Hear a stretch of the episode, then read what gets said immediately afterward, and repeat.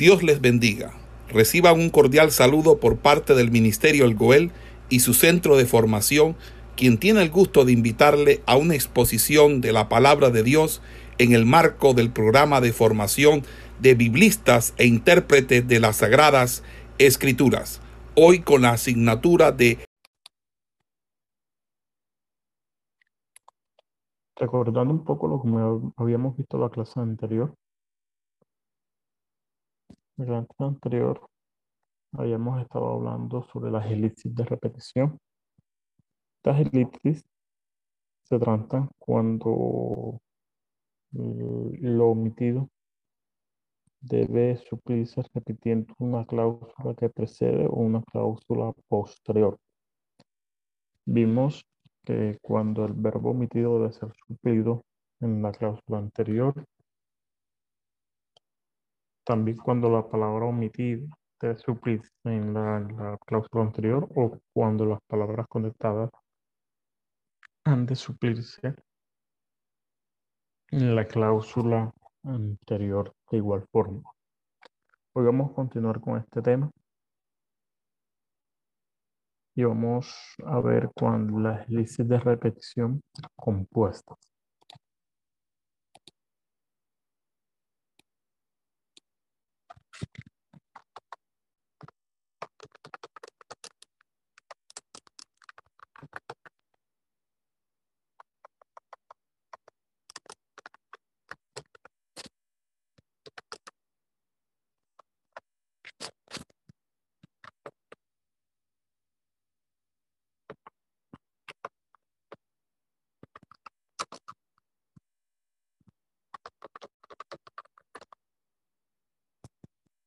las elipsis de repetición compuestas.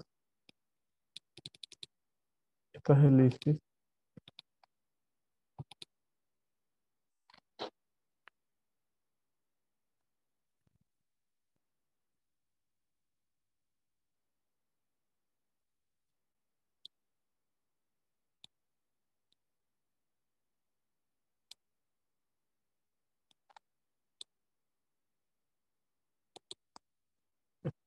Elipsis suceden cuando, cuando ambas cláusulas se hayan implicadas.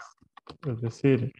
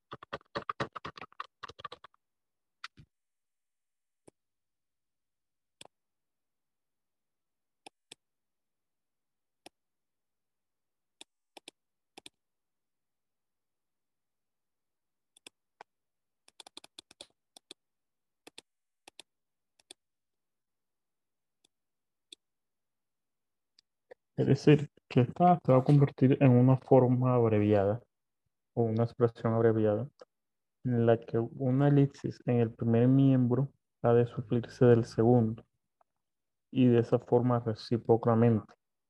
¿Qué quiere decir? Que otra elipsis del segundo miembro ha de suplirse del primero. Vamos a ver un ejemplo para entender un poco esto, o más bien a qué está, se está refiriendo esto.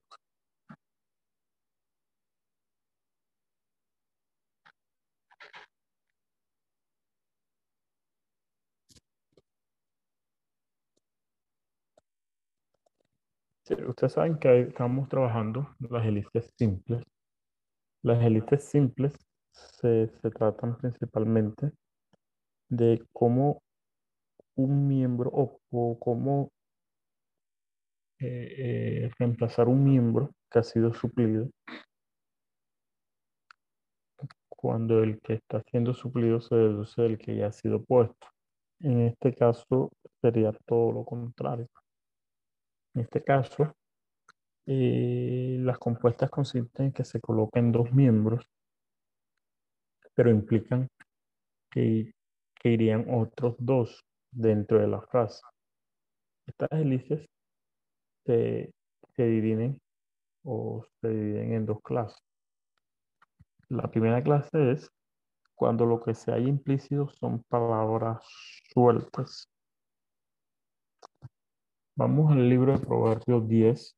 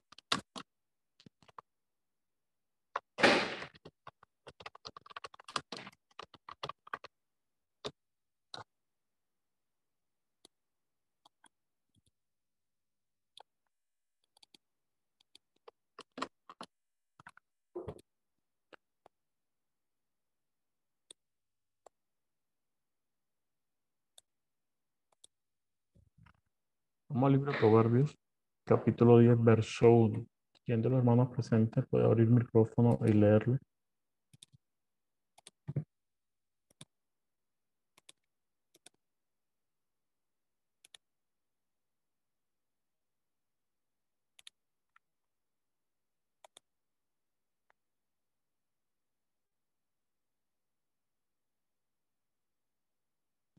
Hermano Daniel, buenos días. 10-1. 10-1, sí. Hermano, usted dijo 10-1. Proverbios Proverbios. 10-1, sí, señor. Bien, dice así la palabra del Señor. Los proverbios de Salomón.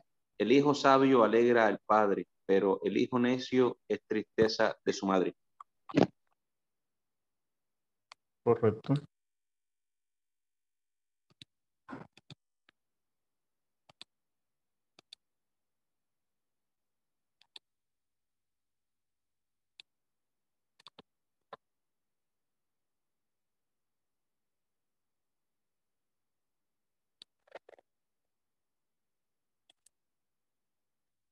Con este ejemplo vamos a poder entender un poco de qué se trata este tipo de elipsis.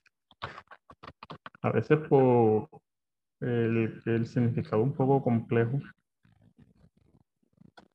eh, se, nos, se nos vuelve, a veces pensamos que es difícil, pero se trata de un ejercicio completamente sencillo. Miremos. Vamos a hacer algo así.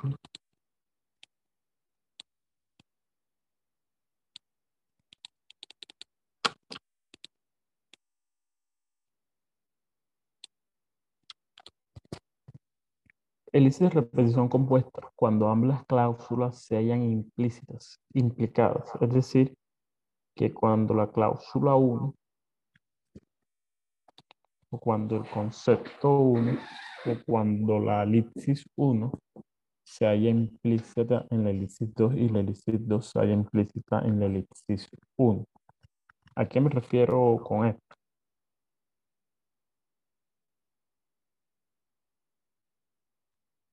Vamos a colocarles el significado aquí en pantalla para que lo tengan presente. Es esta elipsis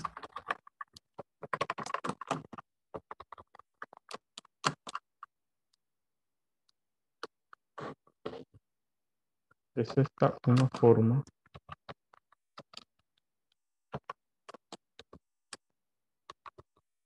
De expresión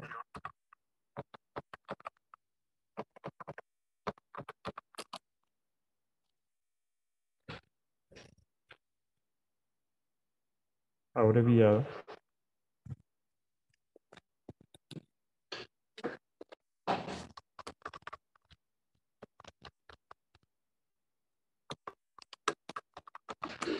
en la que una elipsis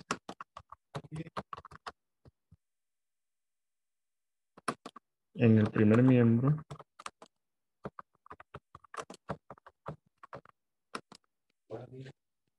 ha de suplirse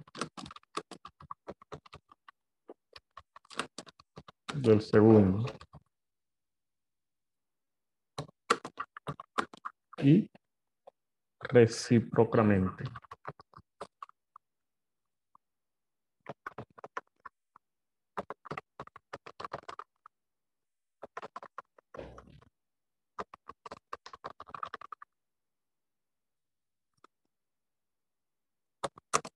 Otra elipsis. El segundo de suplirse del primero.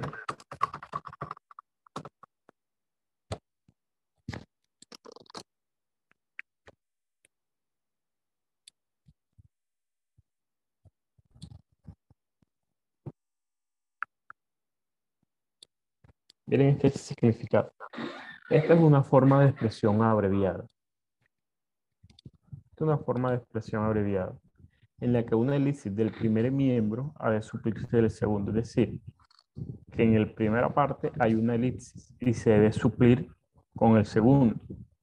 Al igual forma se hace replicadamente, es decir, que en la segunda parte hay una elipsis que tiene que suplirse o sea ya en su parte anterior o en la primera parte.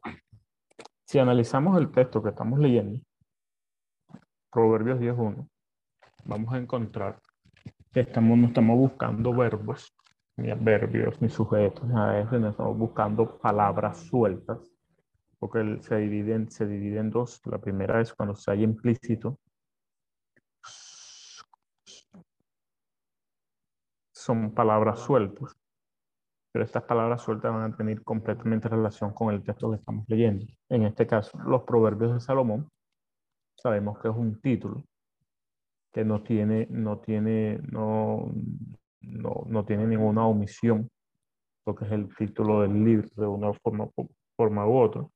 Pero este capítulo, este verso, perdón, podemos dividirlo en dos partes.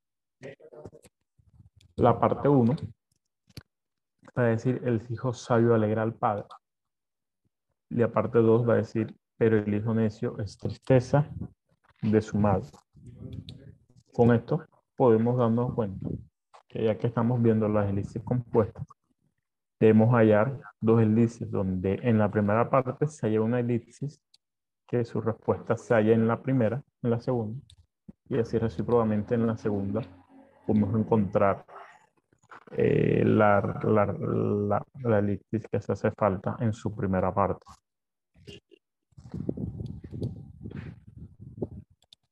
¿Quién de los hermanos que están presentes se anima a intentar responder esto?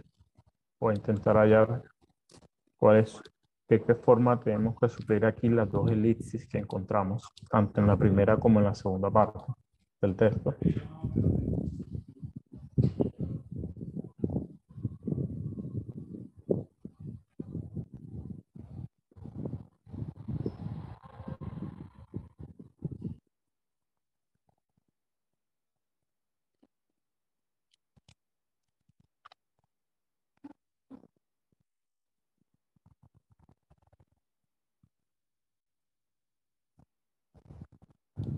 Por ejemplo, el hijo sabio alegra al padre, pero el hijo necio es tristeza a su madre. Una pregunta, acá abierta. ¿El hijo sabio solo alegra al padre o alegra también a otra persona?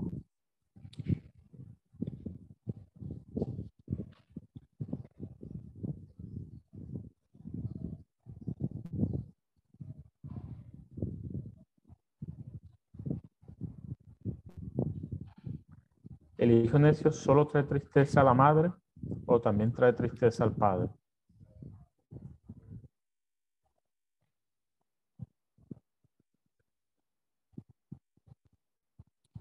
Aquí la primera parte, la lista que encontramos en el primer texto, tenemos que suplirla eh, en la cláusula donde se haya implicada, es decir, la cláusula número 2. Y en la cláusula número 2 se está hablando de la madre, es decir, el hijo sabio alegra al padre y a la madre. Sería la forma de suplir la parte 1. La parte 2, la cláusula 2, se va a suplir de igual forma con la cláusula 1. Entonces, pero el hijo necio es tristeza de su madre y de su padre. De esta forma, podemos resolver esta elipsis de repetición compuesta. Miren que no, no, no es algo muy complejo, ya que por omisión se sobreentiende o se comprende que el hijo sabio no solamente va a alegrar al padre, sino alegra también de igual forma a la madre. Pero el hijo necio es tristeza no solamente de su madre, sino también de su padre. Y esto es lo que se hay, esto es lo que queremos, lo que se quiere decir cuando se dice que la expresión abreviada, es decir, lo que se está omitiendo, en la que una elipsis en el primer miembro o en la primera cláusula ha de suplirse de la segunda cláusula. Y así recíclicamente, otra elipsis de la segunda cláusula ha de suplirse con la primera cláusula. Y aquí vemos cómo la, la cláusula número uno del texto la vamos a suplir con lo implicado en la cláusula número dos y lo implicado es la madre, en cierto sentido, en este texto. Vamos a buscar otro ejemplo y seguimos para, para avanzar. ¿Quién me lee, me hace favor de leerme Mateo capítulo 23, verso 29?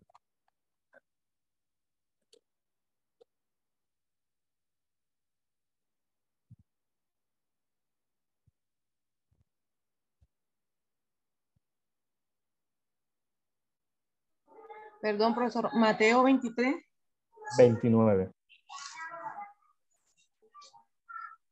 Dice, hay de vosotros, escribas y fariseos, hipócritas, porque edificáis los sepulcros de los profetas y adornáis los monumentos de los justos.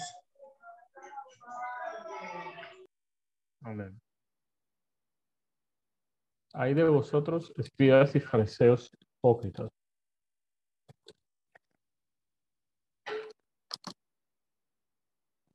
porque edificáis los sepulcros de los profetas y adornáis los monumentos de los justos. Vamos leyendo, vamos analizando Mateo 23.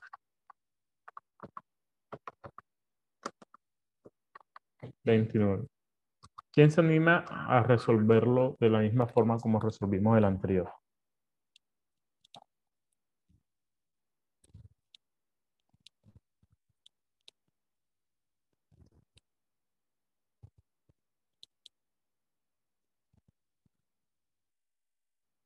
La primera cláusula del texto podemos dársela. Hay de vosotros escribes fariseos hipócritas.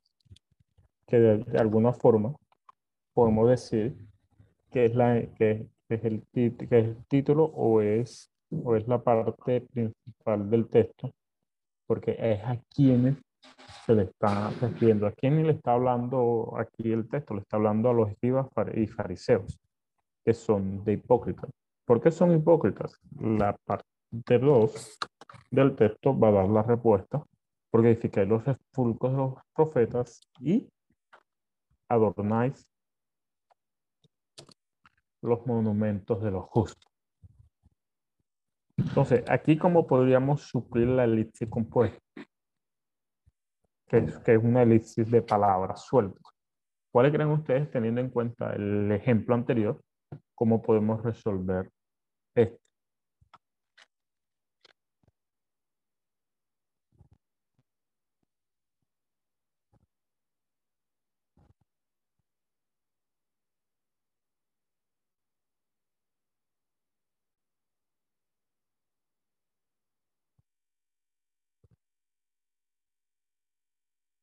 si seguimos el ejemplo inmediatamente anterior, podemos darnos cuenta de algo.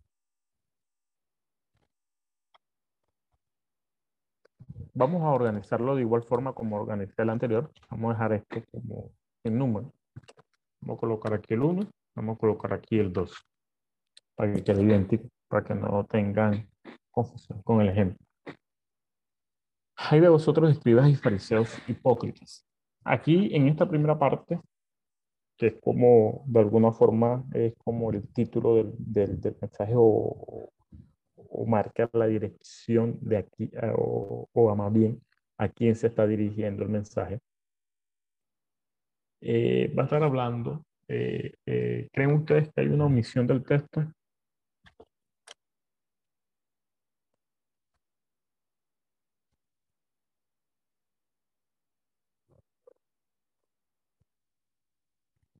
Hay de vosotros escribas y fariseos hipócritas.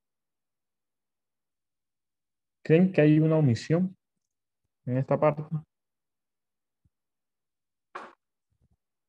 No, hermano Daniel, está claro a quién está hablando, está hablando, está hablando el Señor, está hablando los escribas y los fariseos. Correcto, ahí no hay omisión. Entonces, si estamos viendo las elipsis compuestas, comprendemos que aquí debe haber una doble omisión, es decir, en lo, en lo siguiente debe haber una omisión y en lo que sigue otra omisión, es decir, que porque edificáis los sepulcros de los profetas, debe haber algo omitido y adornáis los monumentos de los justos, debe encontrarse otra omisión aquí. Si nos, damos, si nos vamos al concepto, que, que es esta una forma de expresión abreviada, en la que una lícita en el primer miembro, vamos a colocar en la primera cláusula,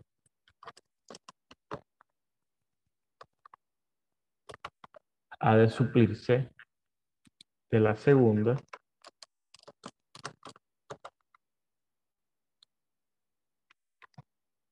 y recíprocamente otra elipsis de la segunda.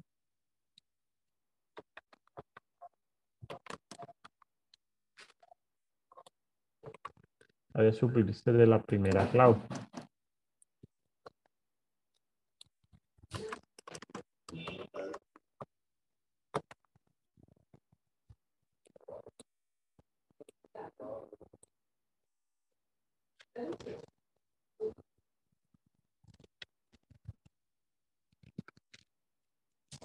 Decir, que la lisis que encontramos en por qué edificáis los sepulcros de los profetas, la vamos a encontrar en la segunda cláusula. O la debemos suplir con algo que aparece en la segunda cláusula. ¿Qué creen ustedes que aquí cómo debemos suplir esta primera elipsis?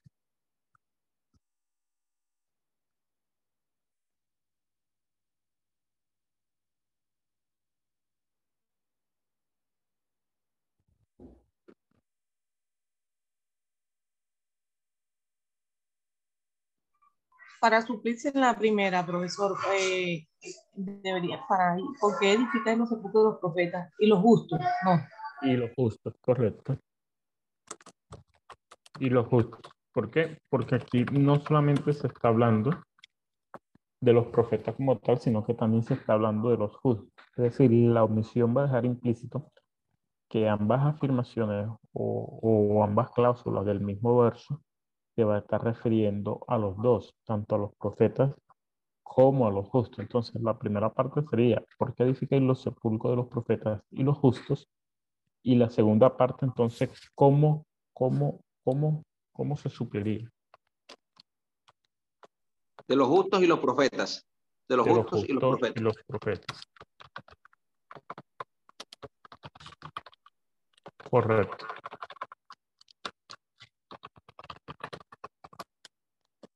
¿Por qué se tiene que suplir de esta forma? ¿Por qué? Porque la elipsis de la primera cláusula ha de suplirse de la segunda, es decir, de lo que se encuentra en la segunda cláusula. Y la elipsis que encontramos aquí hay que suplirse de lo que se encuentra en la primera cláusula del verso.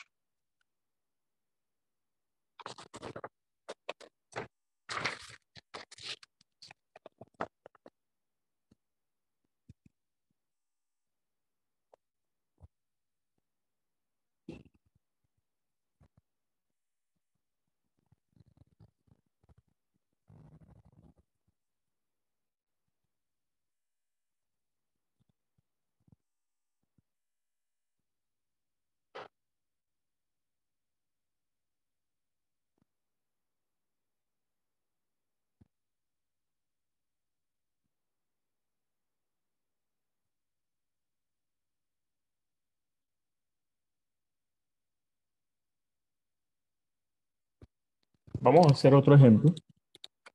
Eh, y pasamos enseguida al segundo, al segundo, a, las- a la segunda parte de la elipsis compuesta que vendrá siendo eh, sobre frases enteras.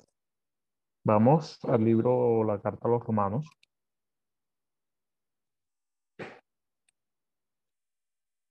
En el capítulo 10, verso 10, ¿quién me lo puede ir leyendo? Romanos capítulo 10, verso 10.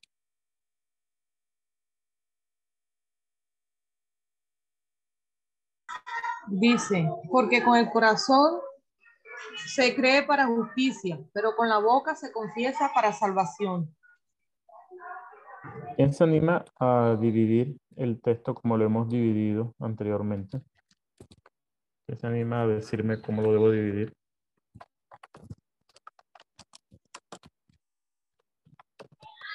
Primero, porque con el corazón se cree para justicia.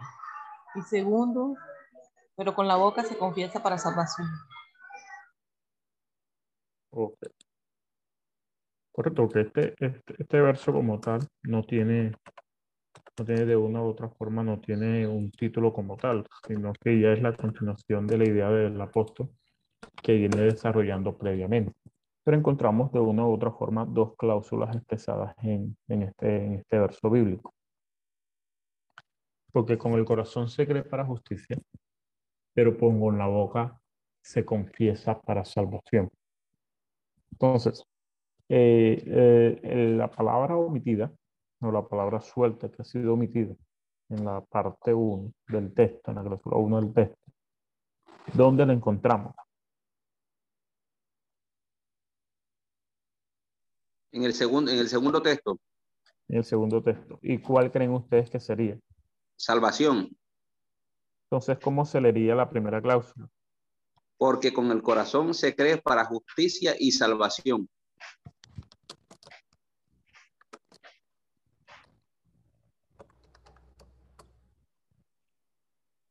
Correcto, porque el, el que cree para justicia cree que ha sido justificado.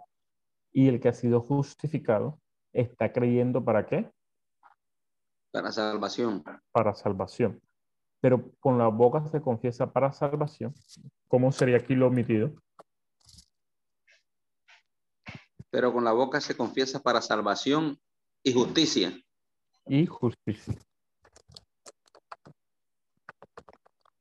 ¿Por qué entonces? ¿Por qué creen ustedes que con la boca no solamente se debe confesar para salvación, sino también para justicia? ¿Cómo se confiesa la, la justicia?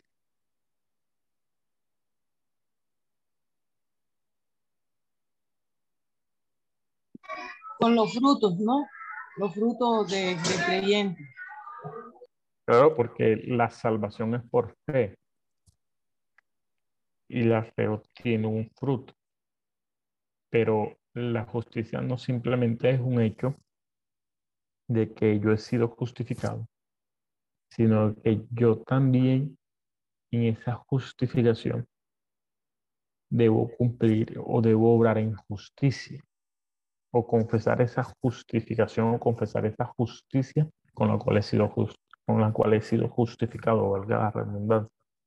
Entonces, miren cómo, cómo de esta forma podemos completar en Romanos un, o darle una ampliación mucho más significativa al texto, lo que el apóstol Pablo quiere decir en su carta a Romanos, y darle un poco más de sentido a los conceptos que él quiere manejar, como que quiere decir confesar para salvación, porque el confiesa para salvación confiesa justicia, confiesa justificación, pero el que cree justificación con el corazón está creyendo también salvación. Entonces, vemos que al suplir la omisión en este caso, podemos encontrar de una u otra forma un ejemplo más, más, más significativo dentro del accionar. De los malos que perecerán. Que perecerán.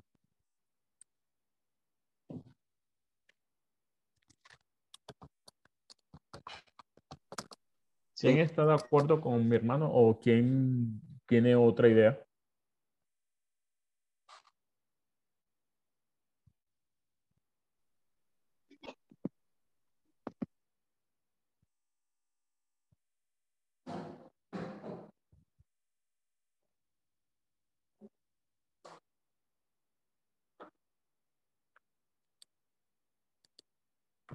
o podemos hablar también que conduce. Porque un camino que hace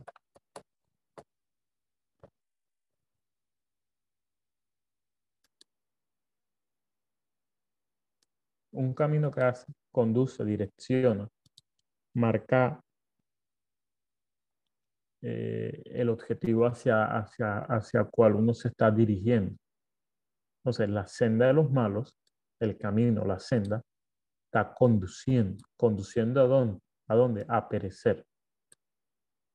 Entonces, ¿cómo supleríamos la elipsis en el texto,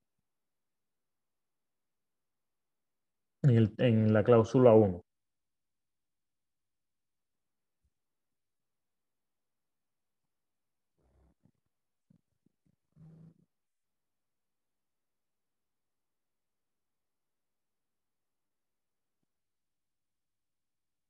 Estamos viendo que hay camino y si hablamos de conduce, que, está, que un camino conduce, dirige, entonces podemos colocar que conduce. Pero conduce qué? A la vida. A la vida, es decir, pero como estamos en la elipsis compuesta, tenemos que suplirla con lo que se encuentra ya implícito en la cláusula 2. Entonces, ¿cómo podemos colocar, sin siguiendo esta norma, que el camino de lo justo conduce a la vida.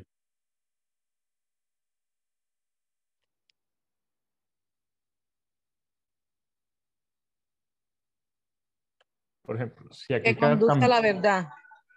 Si aquí cambiamos en la cláusula 2, cambiamos parecerá o que, que conduce a la perdición. De una u otra forma, estamos manteniendo la idea de perecer porque el que perece se pierde, ¿correcto? Que, conduce a la salvación en, la primera. O que no conduce a la perdición.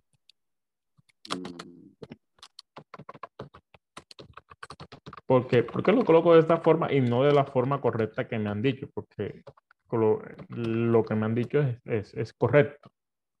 Lo coloco de esta forma porque la norma va a decir, recuerden lo que teníamos en la, en la, en la pantalla anterior que se nos borró ahora que, se me apagó esto, decía que tenía que suplirse con algo que se encuentra implícito en la cláusula 2 y lo que se encuentra implícito en la cláusula 2 es perecerá. Perecerá. Entonces, si vamos a usar perecerá, porque el él conoce el camino de lo justo que perecerá, no es correcto. Sería que no perecerán. Porque hay que suplirlo con, con, lo que se encuentra en la cláusula número 2. Pero ya no es una frase, ya no es una palabra, sino es una frase completa.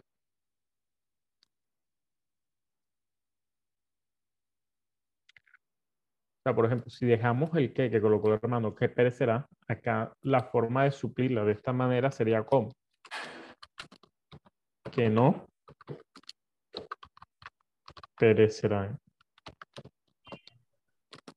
¿Sí se dan cuenta?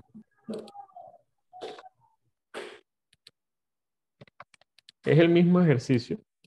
Es lo mismo que estamos haciendo el anterior. Sencillamente que el anterior eran con palabras y este ya es con frases enteras.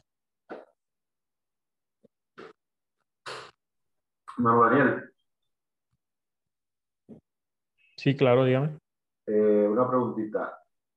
Eh, la división, la cláusula 1, cláusula 2, eh, representa, digamos, la clasificación del texto o de la idea.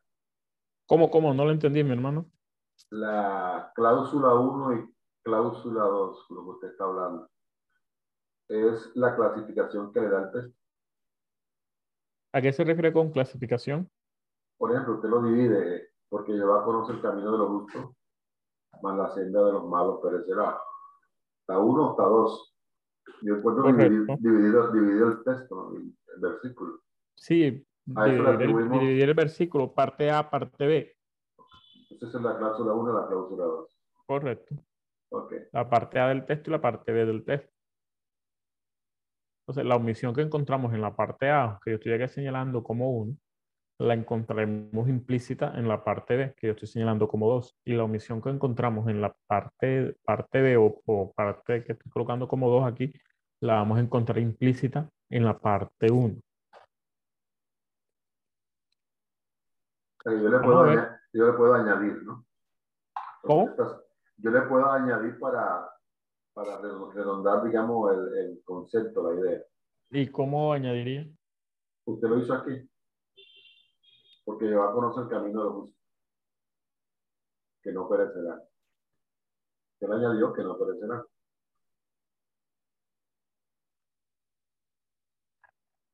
Correcto. Ok, gracias.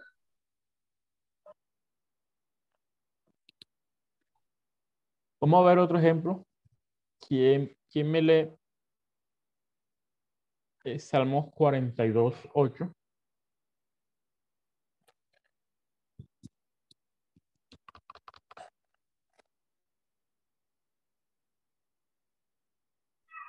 Eh, Salmo 42, 8. Dice, pero, pero de día mandará Jehová su misericordia, y de noche su cántico estará conmigo, y mi oración al Dios de mi vida.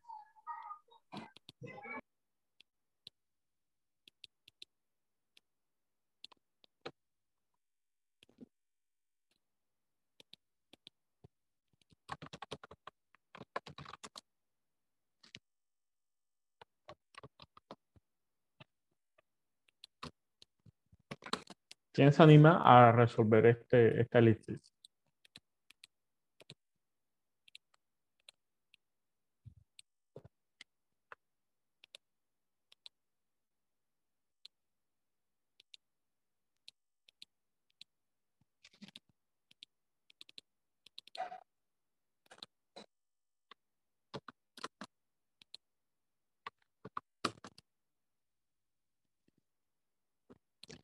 Pero no de se día coloca mandará la tercera- Jehová su misericordia y de noche su cántico estará conmigo. Dígame. No se coloca la tercera, eh, tiene otra frase que dice, y mi oración al Dios de mi vida. Así es, una, una tercera parte. Y mi oración al Dios de mi vida. Correcto, no, perdón. Mm, Me había pasado a copiar esta parte. Ah,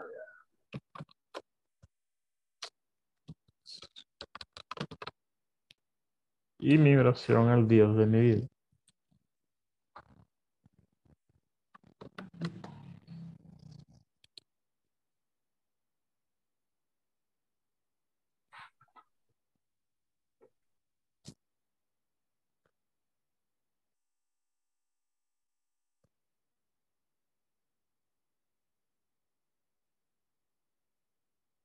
Pero de día mandará Jehová su misericordia y de noche su cántico estará conmigo y mi oración al Dios de mi vida. Eh, eh, podríamos decir, pero de día mandará Jehová su misericordia y su cántico, y de noche su cántico y su misericordia estarán conmigo. Mano Daniel, Dígame, hermano. para tener como una luz más, más amplia, aquí tenemos eh, cláusula 1, cláusula 2 y cláusula 3. Sí, parte 1, parte 2 y parte 3 del mismo verso. Ajá. Aquí hacemos, de igual manera, se suple de cualquier parte. O sea, para Eh, se- suplir el, el, el A1, suplimos con el 2, 2 suplimos con el 3. Sí, por ejemplo, si encontramos la omisión en la parte 3, eh, la, la frase omitida se va a encontrar en la parte 2 del texto. Si encontramos la omisión en la parte 2, la parte omitida se va a encontrar en la parte 1. Y así, y así sucesivamente. Es decir, la 1 con la 2, la 2 con la 1 o la 2 con la 3, pero no puede ser la 1 con la 3.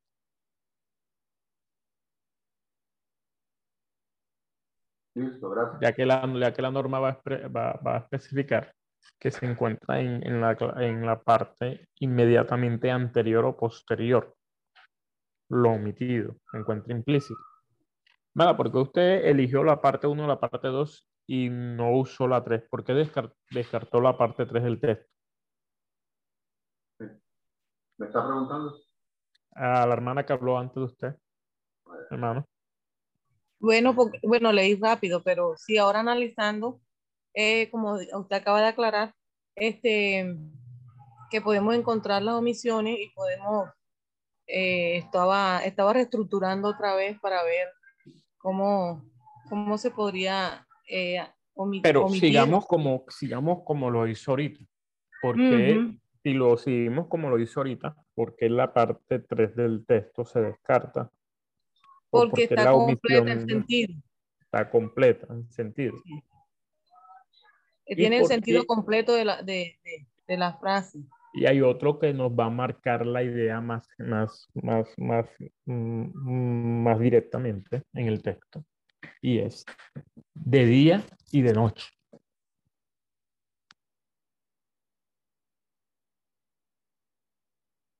El día y la noche. Entonces, la parte 1 y la parte 2 del texto van a estar aunque las tres partes están directamente relacionadas en el concepto del salmista que quiere expresar, la parte 1 y la parte 2 del texto va a tener una relación mucho más completa y mucho más profunda, ya que está hablando también del tiempo, del tiempo y de las 24 horas del día, porque el salmista al hablar del día y de la noche va a hablar de las 24 horas completas del día y que Jehová su misericordia y su cántico estará con él tanto en el día como en la noche, es decir, siempre. Y como siempre su misericordia y su cántico estarán conmigo, él da su oración al Dios de mi vida, es decir, como, como de día mandará Jehová su misericordia y su cántico, y de noche su cántico y su misericordia.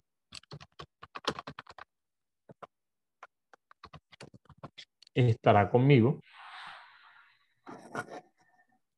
Como, como esto está hablando de, de un término, de un término, pero vamos a hacerlo acá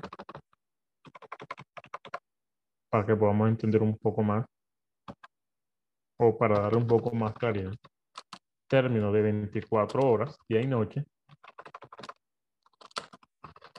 Esto aquí, lo que se va, lo que va a estar expresando es, es que todo el tiempo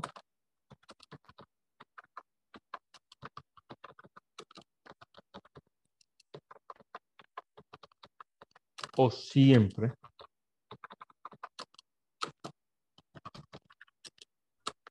la misericordia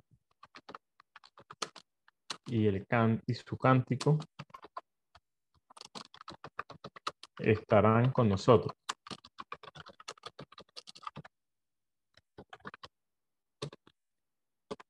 La conclusión de esta, es decir, miren lo que vimos, vimos ahorita en el Salmo 1. En el Salmo 1 vimos que había una causa y un efecto.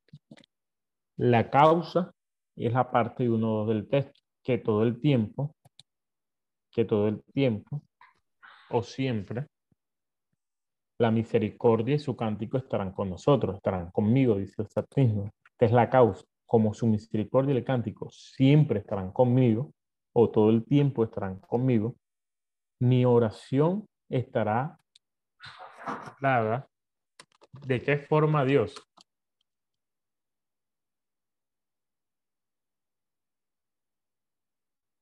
podríamos decir así, mi oración día y noche al Dios de mi vida. Al Dios de mi pero es que aquí no, hay, aquí no hay una omisión como tal en la parte 3, sino que, sino que ya, En la, estructura del texto, al suplir la omisión en la parte 1 y la parte 2 del verso, podemos, podemos entender a qué se refiere la parte 3 de una forma más completa. Y mi oración al Dios de mi vida, es decir, que todo el tiempo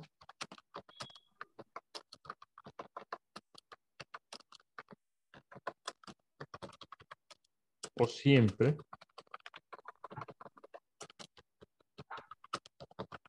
llevaré mi oración.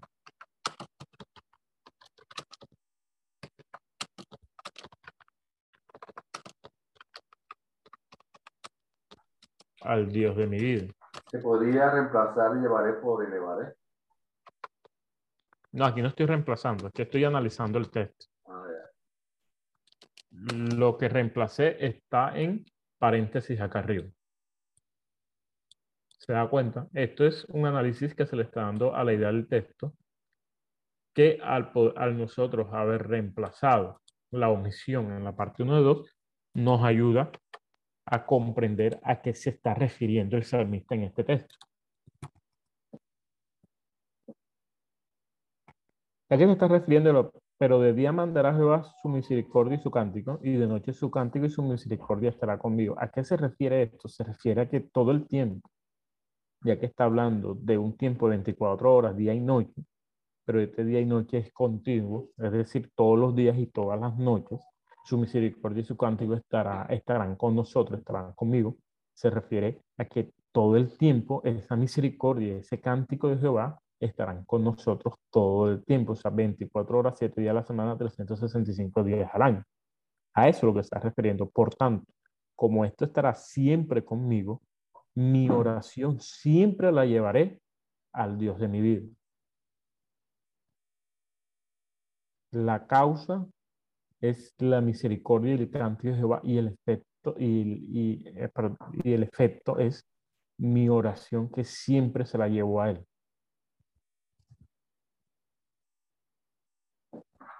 Miren cómo nos ayuda a analizar el texto, el, encontrar o el estructurar de esta forma los textos bíblicos, entendiendo también si hay, un, si hay uno, una omisión dentro del texto, lo mismo que sucede en el Salmo 1.6. La causa es que Jehová conoce el camino de los justos y el efecto es el perecer. ¿Por qué? ¿Por qué perecer? Porque Jehová conoce el camino de los malos, como Jehová lo conoce, ellos perecerán porque su camino no es recto delante de Jehová. Pero acá, como Jehová conoce el camino de los justos y su camino si es recto delante de Jehová, ellos no perecerán. Entonces hay una causa. La causa es que Jehová conoce el camino. ¿El camino de quiénes? De los justos y los malos. Conoce ambos caminos, conoce ambas sendas.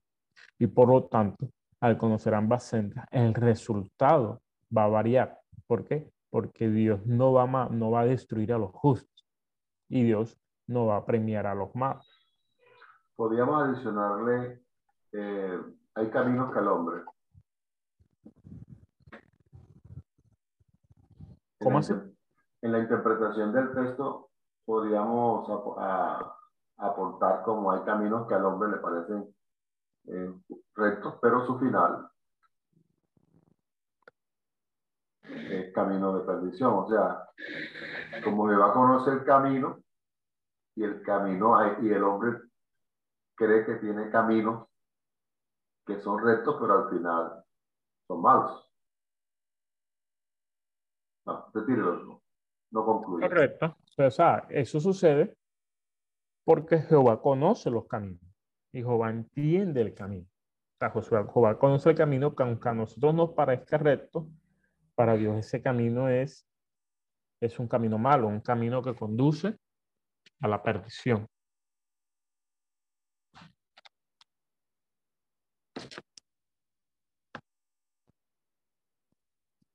Vamos a analizar otro ejemplo y avanzamos. Hermano, hermano Daniel, este, e, va, a quedar, en, el, en el Signal esos, textos que usted está escribiendo. Yo todo esto se lo voy a pasar al Signal, no se preocupe. El anterior, el de ahorita, que no sé qué pasó acá, que se me cerró todo. Yo lo vuelvo a realizar ahorita que termine y se lo envío también al Signal, que fue el primero que hice. Listo, listo. Ok, muchas gracias. No se preocupen, hermano. ¿Alguien tiene alguna pregunta?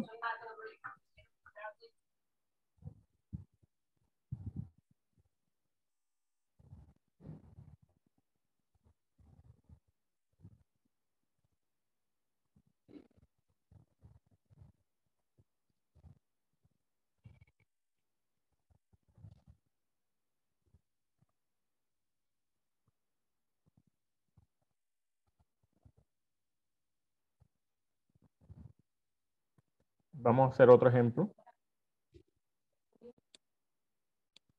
¿Quién me lee Romanos capítulo 6, verso 4?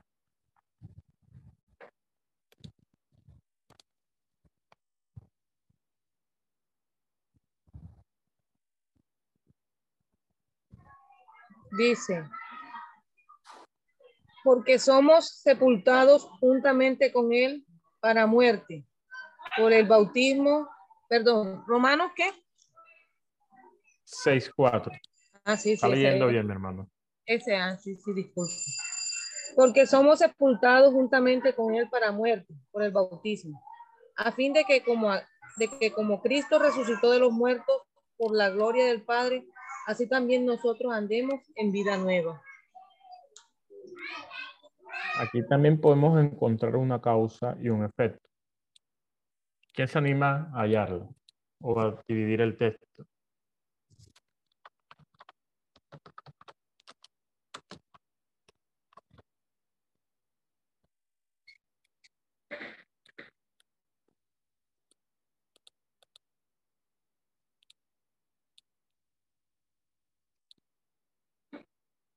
porque somos sepultados juntamente para muerte por el bautismo, a fin de que como Cristo resucitó de los muertos por la gloria del Padre, así también nosotros andemos en vida nueva. Correcto. Porque somos sepultados juntamente con Él para muerte por el bautismo.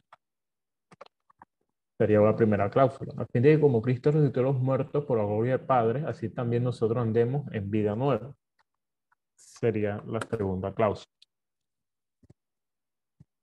O la parte A y la parte B.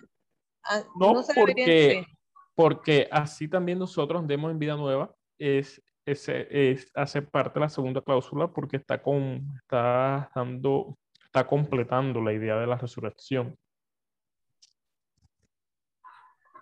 Mano Daniel, Pero podemos separarlo también. Díganme, hermano. Eh, justamente era eso. O sea, si no lo separamos en tres, eh, facilitaría la, la elipsis, el ejercicio, porque ya aquí tendríamos que recurrir a, así teníamos que, no lo podemos completar, por decirlo así, el 1 con el 3, tendríamos que utilizar el 2.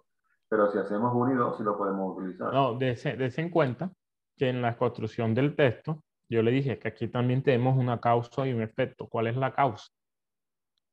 La causa es de que como Cristo, que nosotros seremos sepultados juntamente por Cristo para muerte, pero también seremos resucitados juntamente con Cristo para la gloria del Padre.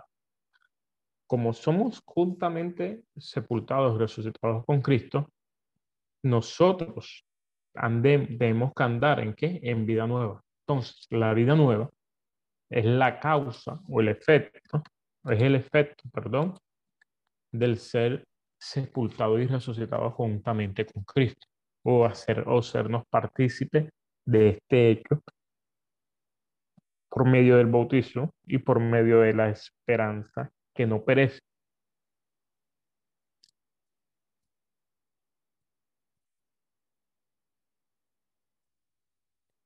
Porque nosotros andamos en vida nueva por causa de que fuimos sepultados juntamente con Cristo y que esperamos la resurrección o la transformación o la nuestra esperanza, que es Cristo Jesús, para que los que muerten en Cristo resuciten primero.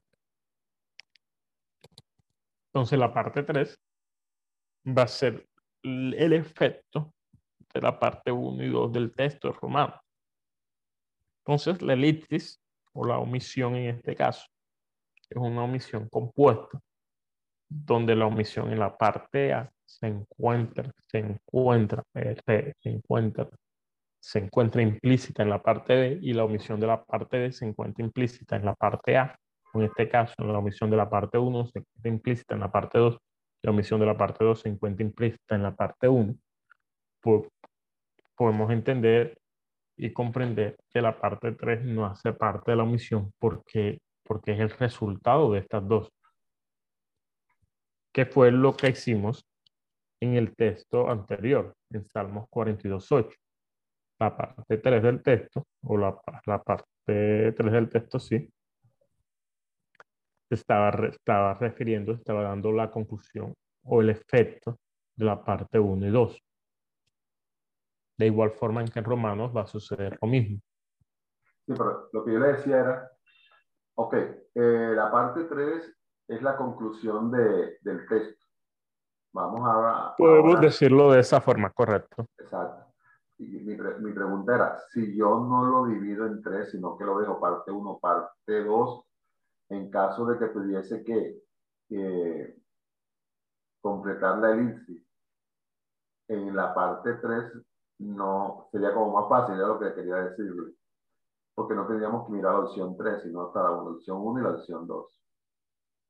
Pero bien, al, usted dividirlo, o sea, separarlo de esta manera, ya queda que la conclusión del texto, al propósito de alcanzar, según el mensaje del apóstol Pablo en este capítulo, es este, que tengamos vida nueva.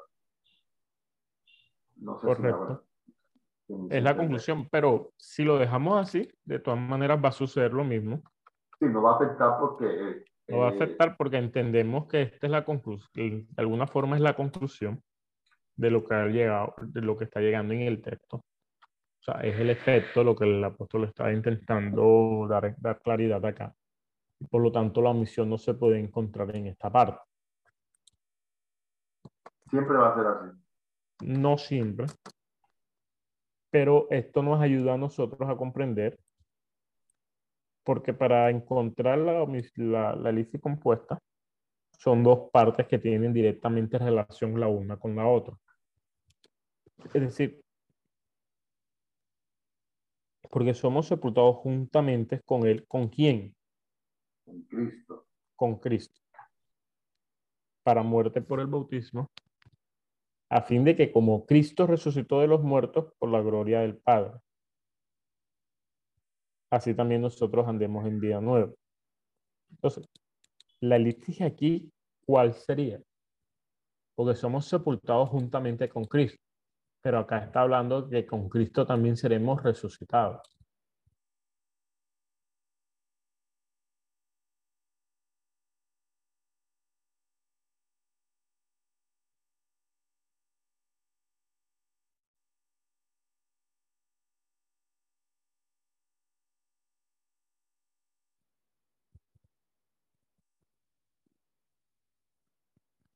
Una pregunta para que alguien sea resucitado, ¿qué debe suceder primero? Debe morir. Debe morir. Porque somos sepultados juntamente con él para muerte. Por el bautismo. Y, resurrección. Miren lo que voy a hacer aquí.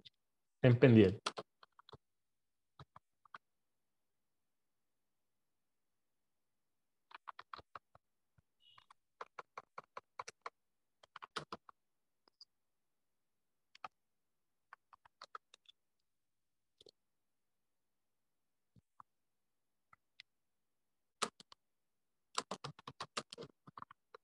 Vamos a colocar así, resurrección de los muertos. Si yo coloco así, porque somos sepultados juntamente con Él para muerte y resurrección de los muertos por el bautismo, ¿qué tiene que ver el bautismo con la resurrección de los muertos?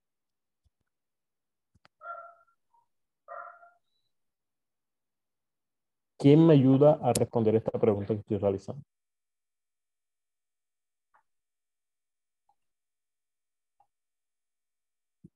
Bueno, que el bautismo es muerte a viejo hombre para resucitar a una nueva vida. Correcto. El bautismo es la representación física y pública de que hemos muerto al pecado. Por lo tanto, está hablando no solamente de una muerte espiritual, sino también de una muerte física. De como Cristo fue sepultado completamente, nosotros hemos sido sepultados juntamente con Él. Entonces, el bautismo también nos dará una, una, dirección o nos apuntará de una u otra forma a la resurrección de los muertos. ¿Por qué? Porque yo soy, yo soy, yo soy sumergido, yo completamente en agua, pero a la vez soy sacado completamente del agua. Va a hablar de la muerte y va a hablar de la resurrección, va a hablar de la vida nueva. Entonces no sería, no sería un errado suplir la elipsis de esta forma, porque somos sepultados juntamente con Él para muerte y resurrección de los muertos por el bautismo. Entonces, ¿cómo supliríamos en la parte 2?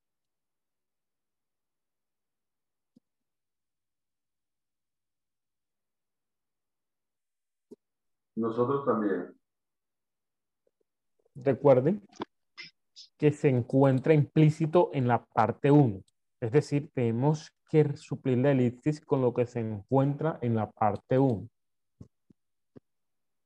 Así como Cristo murió y resucitó. Correcto.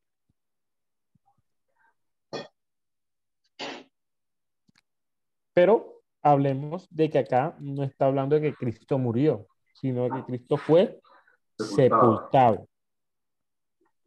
Así como Cristo fue sepultado. Y resucitó de los muertos.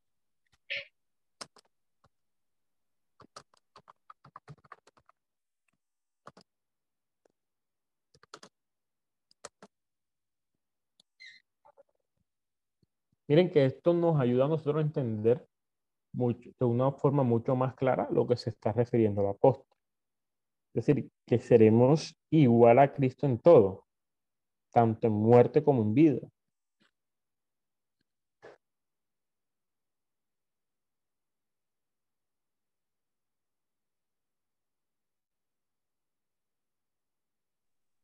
Hermano Anel, y en la tercera, así también nosotros seremos sepultados y resucitaremos.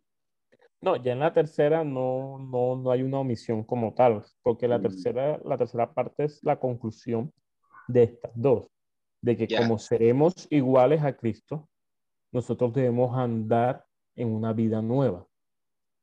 Ok, ok.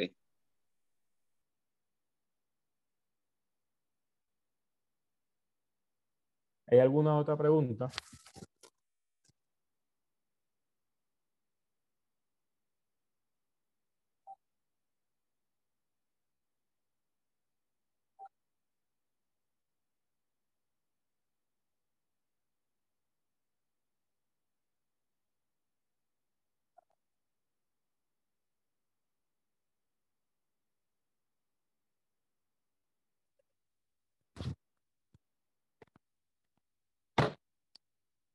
¿Hay alguna pregunta hasta el momento?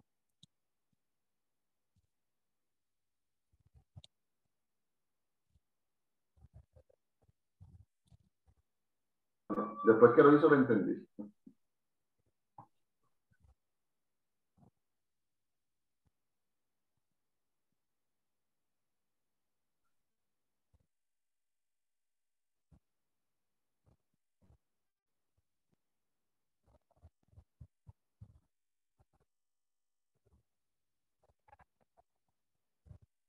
Vamos a analizar este texto,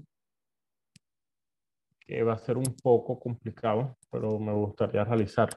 Vamos a Evangelio según San Juan, capítulo 17, verso 26.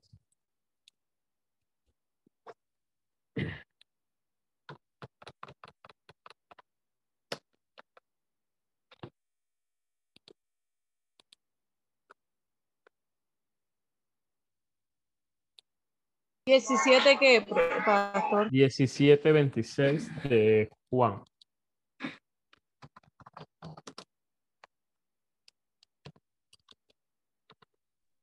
Dice, y, y les he dado a conocer tu nombre, y le daré a conocer aún, para que el amor con que has amado, con que me has amado, esté en ellos y, y yo en ellos.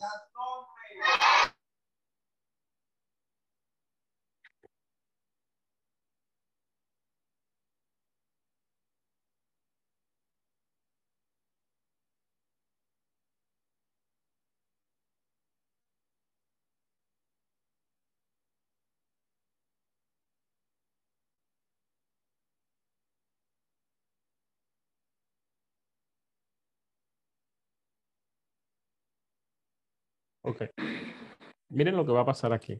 Vamos a, a, intentar analizar o encontrar la estructura del texto. Y les he dado a conocer tu nombre y lo daré a conocer aún. ¿Qué dará a conocer aún? el nombre. Pero aquí va a suceder algo. Para que el amor con que me has amado esté en ellos y yo en ellos. Aquí sucede algo. Esto que estoy... Perdón, perdón, perdón. Vamos negro. Esto que estoy colocando.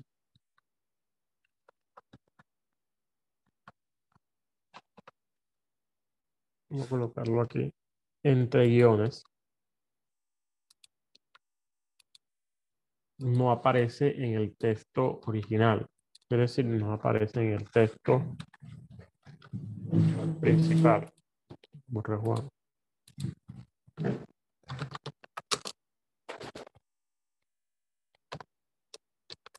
El texto original diría o, aparecería de esta forma.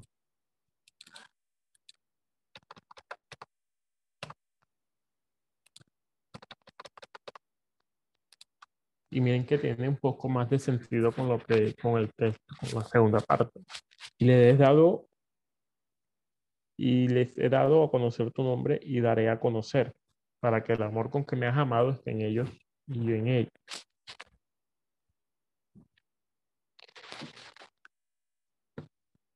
Aquí hay una omisión como la que hemos, como la que hemos venido desarrollando, que es una omisión de frases enteras.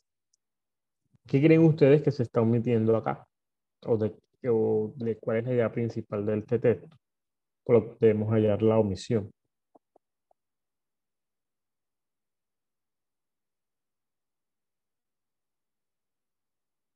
Amor. Amor. ¿Y cuál sería la frase completa? ¿Cómo sería la frase entonces? Le he, dado a conocer tu nombre y daré a conocer tu amor. Y daré a conocer tu amor.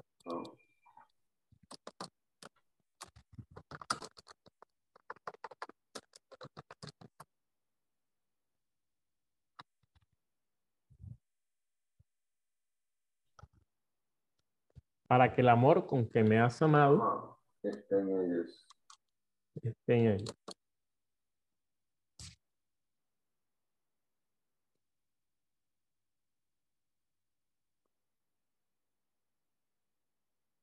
¿Dónde se reemplaza la omisión en la parte 2? Si ya la reemplazamos en la parte 1, que es tu amor, ¿cómo se reemplazaría en la parte 2? Recordándoles, les recuerdo que la norma va a decir que, la frase omitida se encuentra implícitamente en la parte anterior del texto, es decir, en la parte 1. ¿Cómo, ¿Cómo supliríamos la elipsis aquí? No sé si será así, pero para que conozcan, no sé, conocer toda esa perspectiva.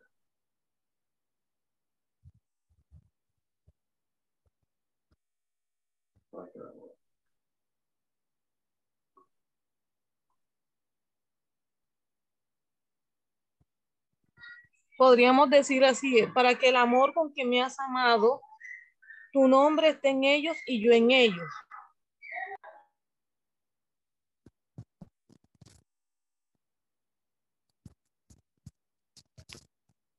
¿Por qué tu nombre?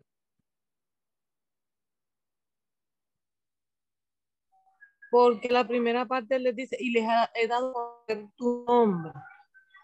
O sea, está hablando de, que Él les está enseñando quién es Dios.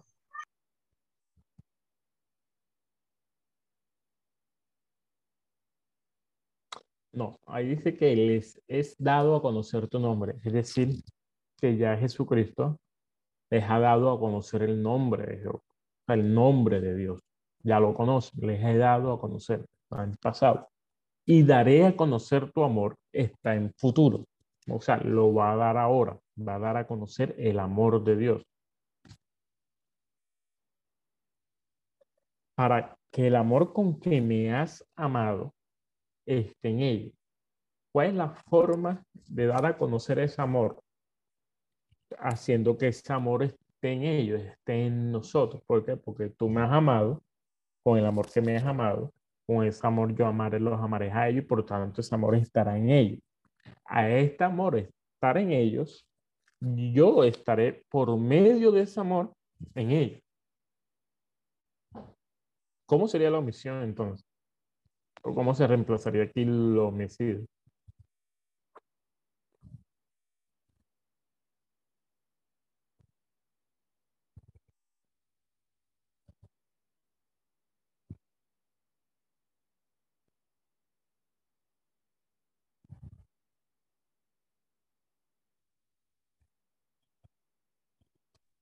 Podríamos decir, para que el amor con que me has amado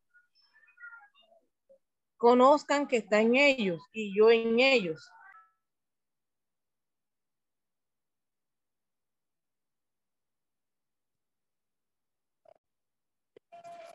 Hermano Daniel, tenemos tres palabras a reemplazar.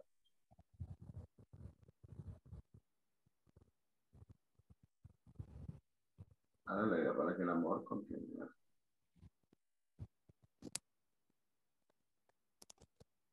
Desen cuenta, analicemos algo.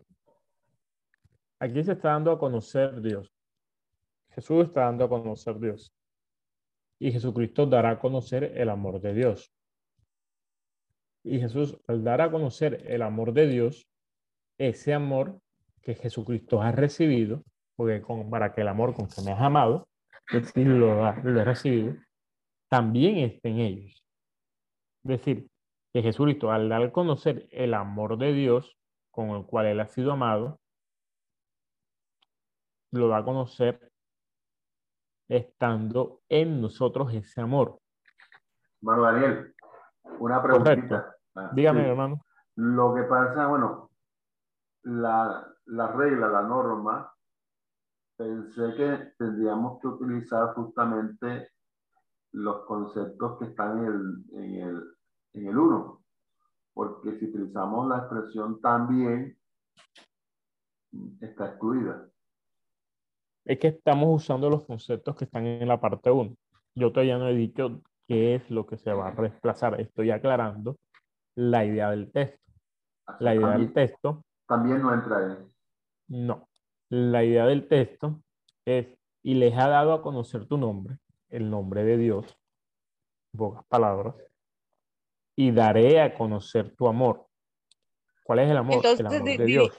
este amor de Dios lo recibió Jesucristo, para que con el amor con que me has amado, es decir, Jesucristo recibió este amor, esté en ellos, esté en quién? En nosotros. Es decir, como Jesucristo lo recibió, también estará en nosotros. Pero como este amor está en nosotros, yo estaré en ellos. Pero podríamos decir así, pastor, disculpe, podríamos decir así, para que el amor que, con que me has amado, conozcan que está en ellos, conozcan tu amor que está en ellos y yo en ellos. Es que ya tu amor lo han conocido, porque ya está esta parte, ya está dando, ya está dando a comprender que el amor está en ellos.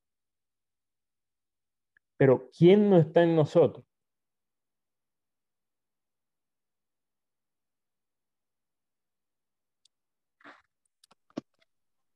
Cristo, para que conozcan que yo estoy en ellos. O sea, al final, hermano Daniel. Correcto.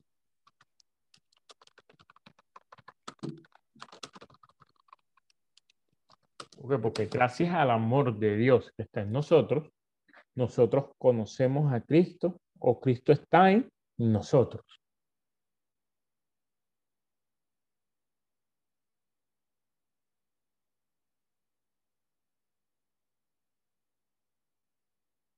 ¿Sí se dan cuenta? Acá, la, ¿por qué acá no va? Porque la idea está completa. La idea está completa. Jesucristo dará a conocer el amor de Dios ¿Y cómo lo va a dar a conocer? Porque él lo recibió y como lo recibió, va a estar en nosotros. Porque él lo recibió, él fue amado, por lo tanto ese amor también está en nosotros. Pero gracias a que ese amor está en nosotros, está en nosotros, Cristo está en nosotros por medio de ese amor. Es, decir, que solamente por medio de este amor de Dios es que Cristo se da a conocer en nosotros. Pero ¿quién da a conocer el amor de Dios? Jesucristo. Es como lo que el apóstol va a hablar cuando va a hablar de estar vosotros en Cristo. Y va a decir, porque vosotros estáis en Cristo por medio de Dios. Es decir, la única forma de estar a nosotros unidos a Cristo, su cuerpo, en esa unidad, es por medio de Dios. O sea, nadie puede ser unido a Cristo por medio de Dios. Y nadie puede ser unido a Cristo por... perdón. Nadie puede ser unido a Cristo si no es unido por medio de Dios. Pero también comprendemos que el único camino al Padre es Jesucristo. Es decir, nadie puede llegar a Dios sin tener a Jesucristo. Por lo tanto, la única forma de llegar al Padre es por medio de Jesucristo, pero la única forma de estar unido al Hijo es por medio del Padre. Entonces, no hay una contradicción, sino que el, apóstol y el texto bíblico y la doctrina bíblica está dando a aclarar que si el, el que tiene a Dios tiene al Hijo, el que tiene al Hijo tiene al Dios, el que conoce al Hijo conoce al Padre. Y el que conoce al Padre conoce al Hijo. Por tanto, el que conoce a los dos conoce al Espíritu Santo. No, no, no se puede decir que yo conozco a uno, pero desconozco a los otros dos. Yo conozco a uno, pero desconozco al otro. Yo conozco al Padre, pero desconozco al Hijo y al Espíritu Santo. Yo conozco al Hijo, pero desconozco al Padre o al Espíritu Santo. Yo conozco al Espíritu Santo, pero desconozco al Padre y al Hijo. No. Si conoces a uno, conoces a los tres. Si conoces a cualquiera de los tres, con los conoces a todos. Por eso la única forma de que Cristo esté en nosotros y que Cristo se dé a conocer en nosotros es por medio del amor de Dios. Pero la única forma de conocer ese amor de Dios es por medio de Jesucristo, porque Dios lo envió a Él a morir por cada uno de nosotros.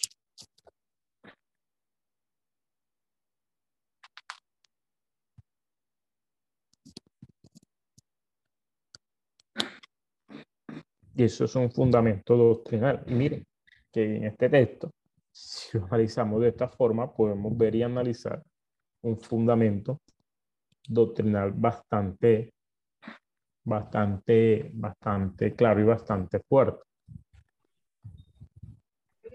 Hermano Alien, una, una, una, pregunta. Sí, claro, dígame, hermano. La, pregunta está, o sea, está un poco fuera de lo, que estamos hablando, pero cuando dice, eh, les he dado a conocer tu nombre, este, o sea, Jesús lo, lo, que hizo que fue que volviera una relación, una, o sea, lo que hizo fue volver al pueblo a una relación con Dios. Así como en el libro de los jueces, el, pueblo, el, sea, el pueblo perdió el conocimiento de Dios por, por falta de relación. O sea, Jesús, o sea, Jesús lo que hizo fue que no dio, o sea, no dio el nombre como tal, por decir Jehová, Jesús no mencionó Jehová, sino que hizo que el pueblo volviera a una relación con Dios, a, a, una, a una intimación con Dios. Correcto. Por eso él ya les di a conocer tu nombre, pero ahora les daré a conocer tu amor. Está hablando de una relación con Dios, una relación con el Padre. Pero entonces está diciendo, si tú te relacionas con el Padre, te relacionas conmigo. Si te relacionas conmigo, te daré al Padre. ¿Por qué? Porque si conoces el amor de Dios, yo me doy a conocer en ti. Y por lo tanto, a darme a conocer en ti, tú conoces el nombre de Jehová.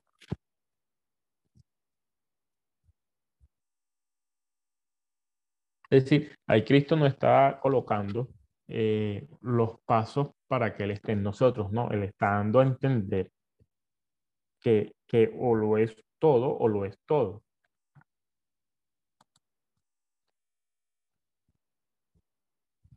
Si, si nos damos cuenta, si quieres conocer a Dios, tienes que conocer su amor.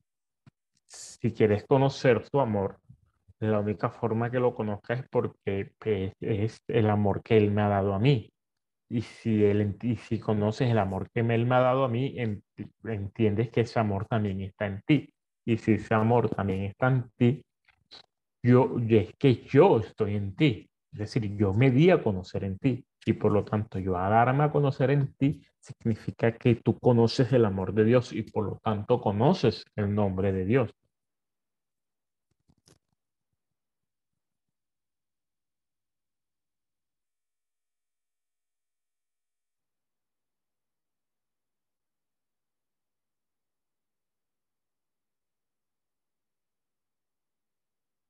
¿Hay alguna pregunta?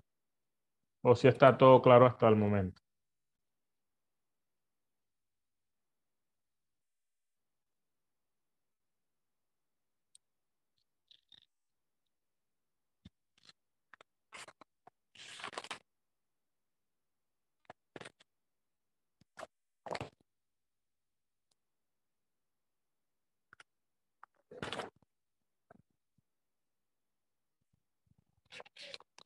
¿Sí quedó claro el tema hasta el momento?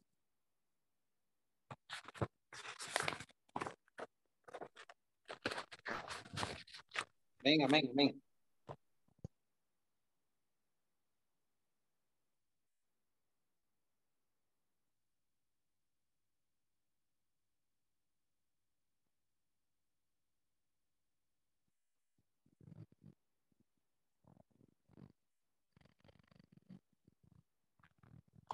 ¿Alguien quiere aportar algo? ¿Alguien quiere, quiere preguntar algo?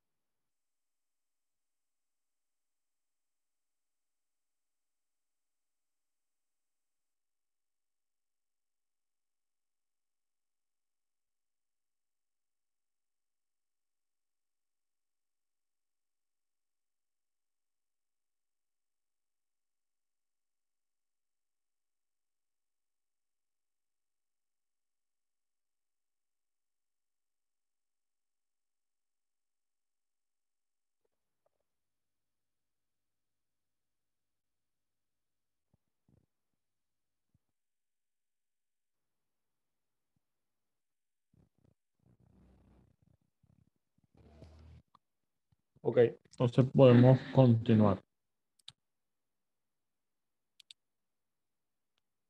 Vamos a hablar ahora del Seugma. Con este tema que vamos a iniciar. Por favor, prestarle un poco de atención.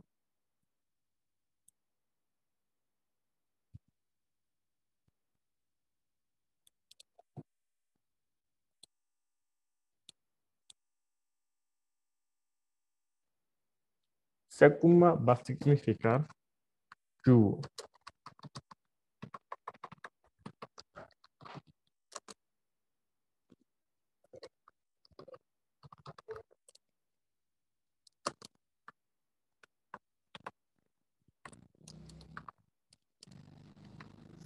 Seguimos estando dentro de la elipsis. Ojo con eso. Seguimos estando dentro de la elipsis, es decir, dentro de las omisiones del texto.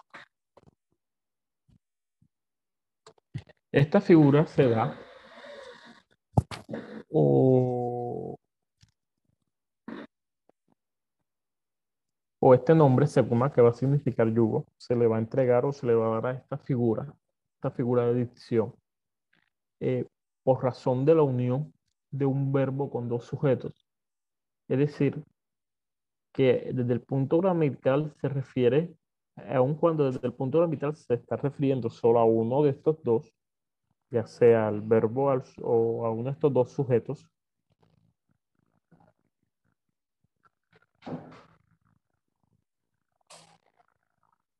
siendo los dos los sujetos, habría que referirse cada uno a su propio verbo.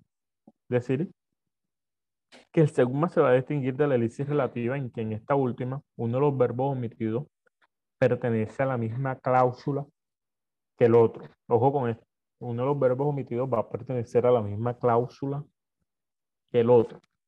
Aquí se omite el segundo verbo, quebrantando de alguna u otra forma las leyes de la gramática, al fin de fijar el verbo que aparece en el texto sin que nos distraiga el verbo omitido. Entonces, no es por tanto una mala gramática. Esta figura de dicción es, es un poco complicado encontrarla en, en el español como tal. La vamos a encontrar más que todo en su idioma original, pero vamos a intentar ver los ejemplos de cada uno de ellos. Esta figura va a tener una subdivisión, cuatro subdivisiones, ya que en la, en la escritura griega se estudió mucho más, de una forma mucho más completa esta figura y se le da de cuatro domos. Vamos a analizarlos cada uno de ellos. Pero primero vamos a, les voy a copiar el significado para que lo tengan acá en pantalla y se los pueden llevar.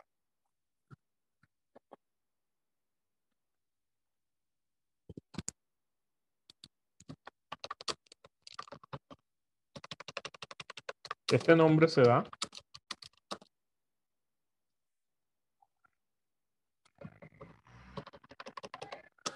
se da esta figura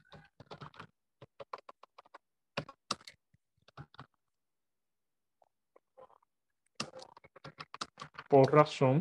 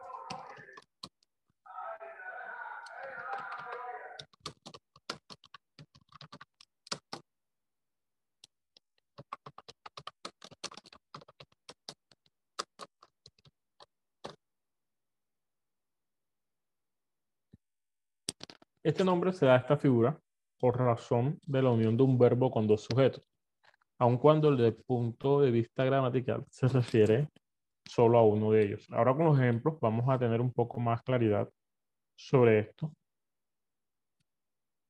Existen cuatro formas de seuma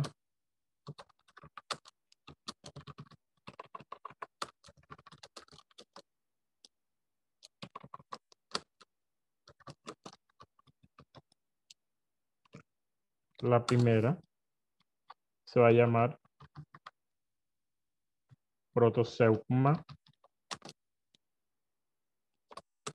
que va, a referirse al yugo al principio, va a tener esta, este significado.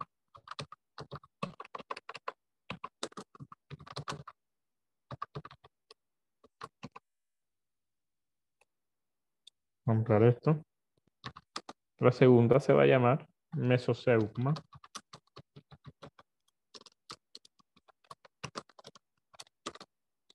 que se va a referir yugo en el medio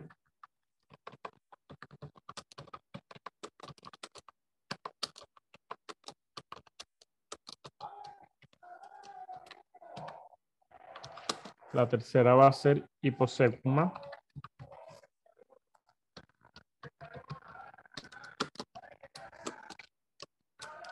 Que se va a referir yugo al final.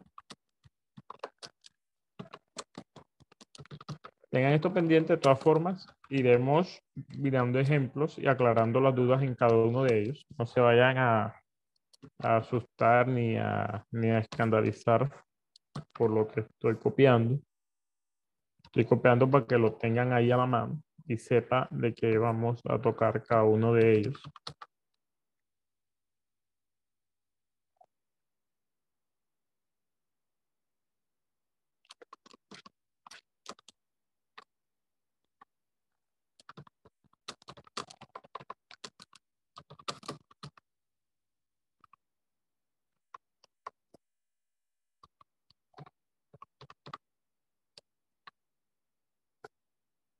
Estas son las cuatro formas de Seugma que vamos a analizar en clase y que vamos a identificar cada uno de ellos.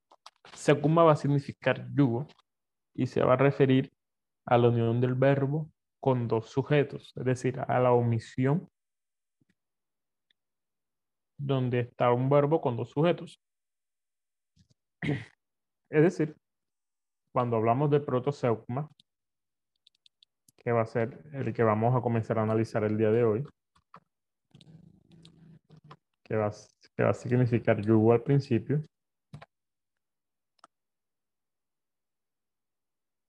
Se va a tratar que aquí el, en la figura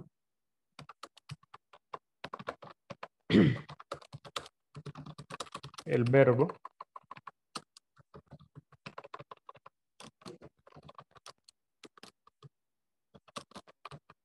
el verbo es colocado al comienzo de la frase. Mire, el verbo que va a estar siendo omitido y que va a tener relación con los dos sujetos va a ser siempre colocado al comienzo de la frase.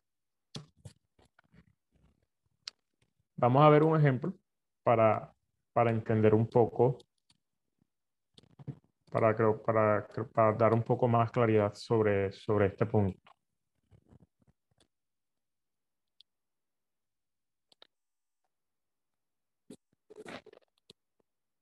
¿Quién me lee el libro de Génesis en el capítulo 4, verso 20?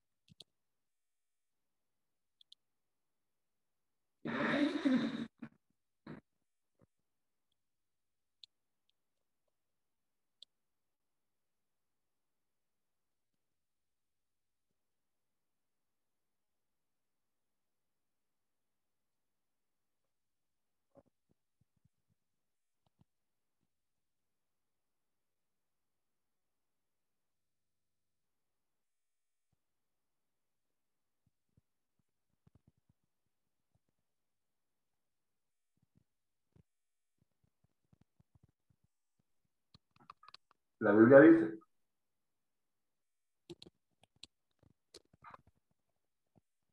Y Ada dio a luz a Jabal, el cual fue padre de los que habitan en tiendas y crían ganados.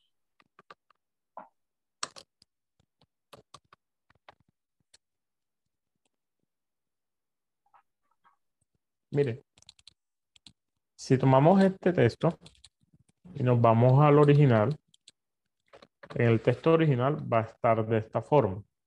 Y Adá dio luz a Jabal, el cual fue padre de los que habitan en tienda y ganados. El verbo crían no va a aparecer en el original. Y es el verbo que tendría que suplirse aquí. Es decir, en este texto ya está suplido el protosegma de una u otra forma, ya lo encontramos suplidos en el texto. Pero, pero, ¿por qué se, se realiza esta omisión aquí? Si lo leemos de esta forma, como lo encontramos aquí abajo, según el texto original, el cual fue padre de los que habitan en tienda y ganados, nosotros sobreentendemos por nuestro conocimiento, que nadie habita en ganados, sino que habitan en. Entonces, la omisión que vamos a encontrar en el, en el verbo criar, porque es una omisión del verbo, de que crían ganados,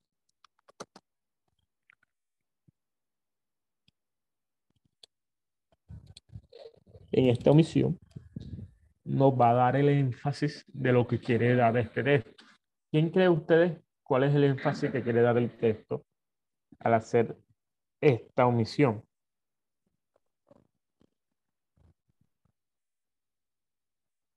Pastores.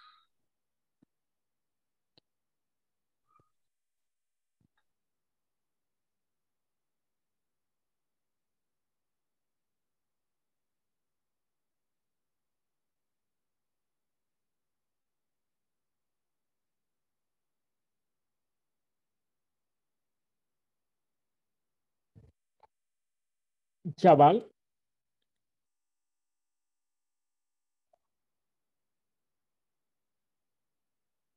va a significar de una u otra forma eh, un estilo de vida nómada, un estilo de vida de, de alguien que no se queda quieto, sino que va de lugar en lugar. Es decir, que a lo, al hacer esta omisión de criar ganados,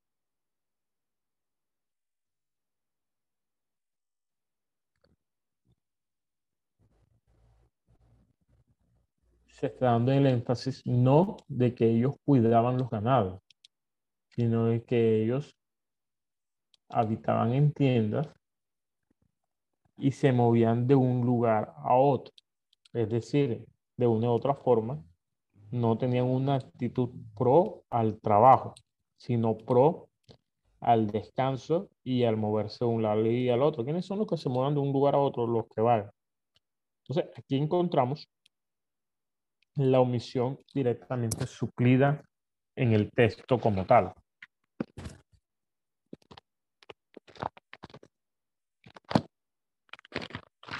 Vamos a buscar una que tengamos que suplirla nosotros para hacer el ejercicio y entenderlo de una mejor forma.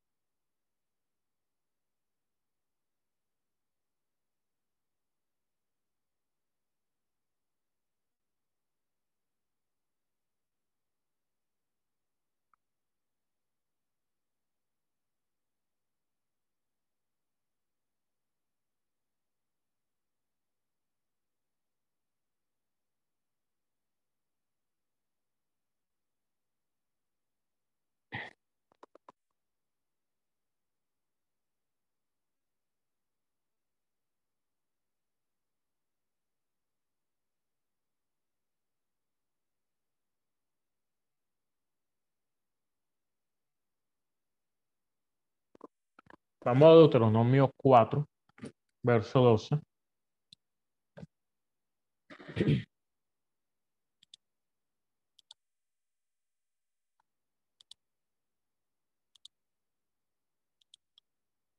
Deuteronomio 4, verso 12. ¿Quién me lo puede leer?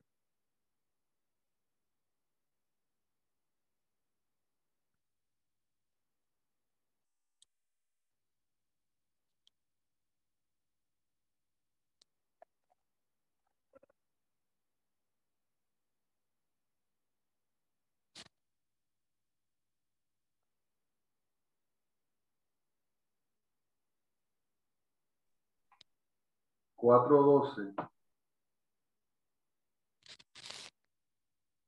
Dice, y habló Jehová con vosotros del medio del fuego. Oíste la voz de sus palabras, mas a excepción de oír la voz, ninguna figura visteis. Más a excepción de oír la voz, ninguna, Ninguna figura figura. Aquí el original va a suceder lo mismo. Es que es un poco complicado, ya que la mayoría de estas figuras están, están resueltas, pero vamos a aclarar un poco más con esta que creo que se presta más para, para explicar esta, esta figura de decisión.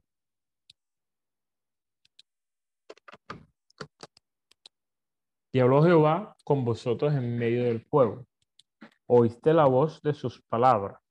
Es decir, que oyeron la voz de Jehová en medio del fuego.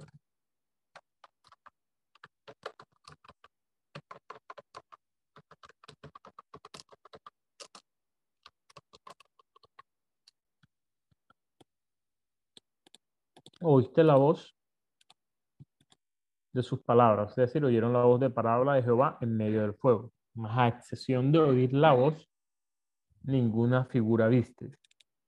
Aquí el original va a aparecer de una forma muy similar, pero se va a ver la, la, eh, eh, la omisión de, de, una forma más, más clara.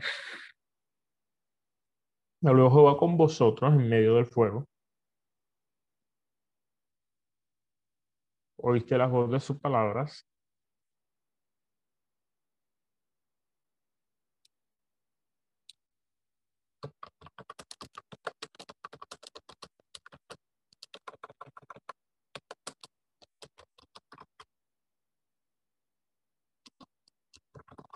pero no visteis figura,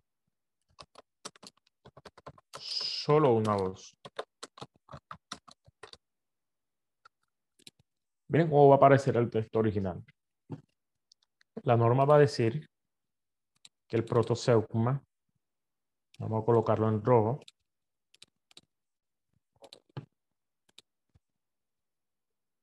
en la figura del verbo es colocado al comienzo de la frase.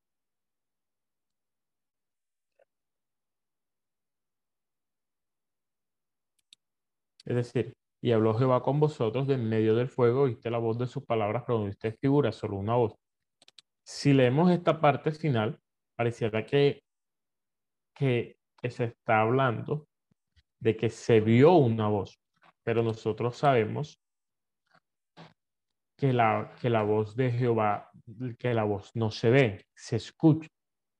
Entonces la norma va a decir que en la figura el verbo es colocado al comienzo de la frase. ¿Cuál verbo faltaría aquí?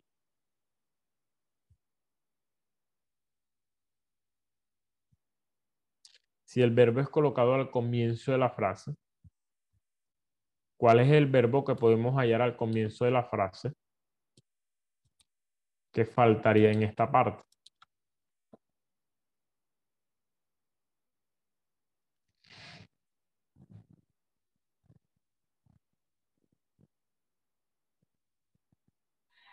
Oír. El verbo es oír, correcto. Se puede colocar como aparece acá, oísteis solo, solo una voz. Miren cómo fue reemplazado el verbo en nuestro texto. Nuestro texto va a decir, y habló con vosotros en medio del fuego, es muy parecido. Oíste la voz de sus palabras, también es parecido. Y acá viene el campo, más a excepción de oír la voz, ninguna figura viste. Porque acá se, se reemplaza la omisión de esta forma.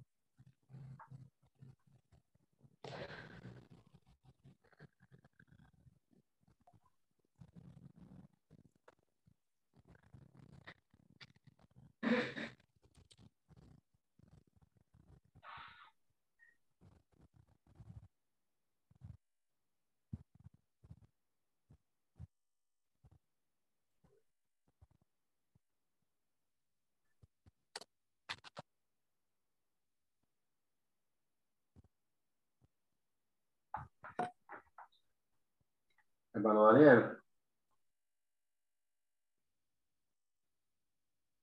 Dígame. Ok, deme una explicación al respecto. O habló Jehová, el verbo habló, inicia. Ahora, aquí lo divide en cuanto no viste figura, solo una voz. Yo entendía como que era como que al principio de la, de la frase.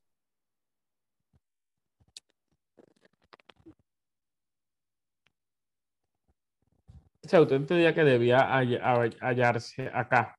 el verbo que tenemos que, reemplazar, correcto. Pero es que también nosotros tenemos que tener en cuenta en la construcción gramatical. La construcción gramatical, si yo quiero usar el verbo, el, eh, habló, como usted me acabó de decir, mm, y habló solo una voz, no tendría sentido porque se está, se está, se está, se está dando a entender en la construcción del texto, es que el pueblo no vio figura, sino que vio una voz. Pero la voz no se, no, no se ve. Y el que está hablando es Jehová. Por lo tanto, el pueblo no, no habló. Entonces, por construcción, por construcción y por, y, por sentido del texto, no puede ser estos verbos, sino que tiene que ser este el que sigue, el que sigue después de ese, el verbo oír, porque el pueblo no habló, el que habló fue Jehová, pero acá el que está viendo la figura es el pueblo y el que está oyendo la voz es el pueblo.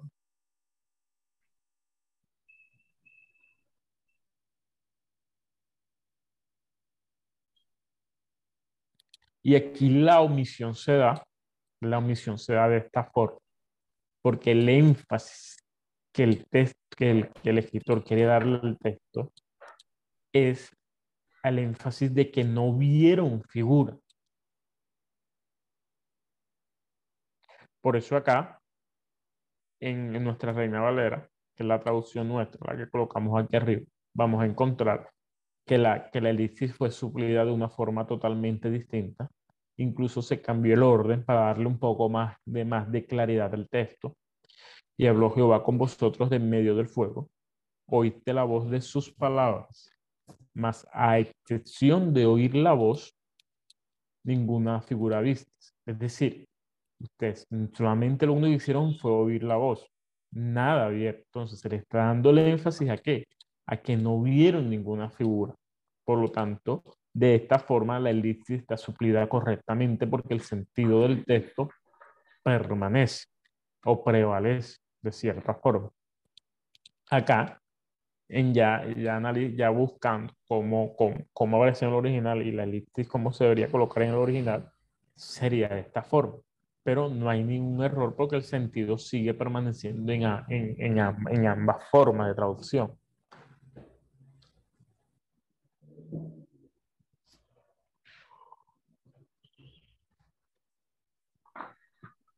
Mi, mi pregunta estaba bien, ¿me puede poner la, la, ahí la, la teoría del concepto? dice, este nombre, dice la figura, el verbo es colocado al comienzo de la frase. Ah, ya, al comienzo de la frase y no del texto. Hay que tener presente las puntuaciones para separar la frase. Correcto. No al comienzo del texto, sino al comienzo de la frase. Ya. Y ya la carta. ¿Alguien más tiene alguna pregunta?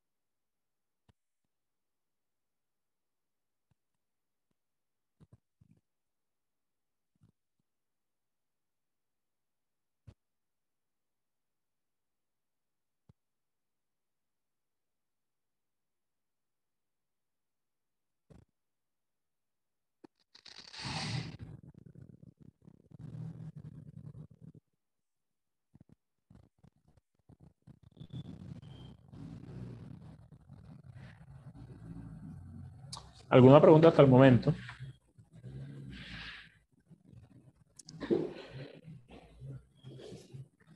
Si no hay pregunta, eh, vamos a dejar la clase el día de hoy hasta aquí.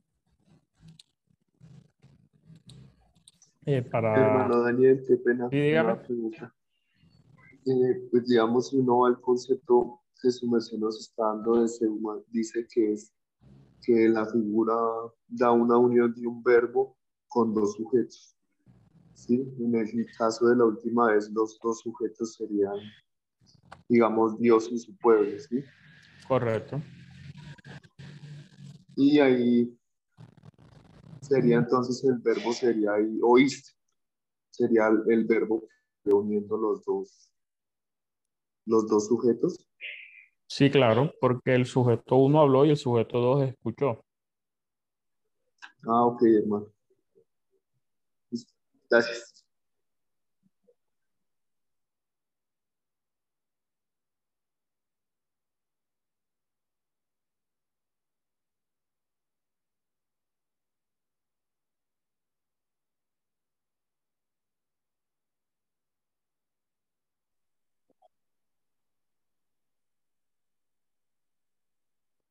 De todas formas, hermanos, eh, la próxima clase vamos a ver este tema, vamos a seguir viendo este mismo tema del seugma, protoseugma, mesoseugma, hiposeugma y sineseucumenón de, de una forma mucho más desglosada y más detallada para ver si nos dedicamos la próxima clase solamente a esto para avanzar cada una de ellas.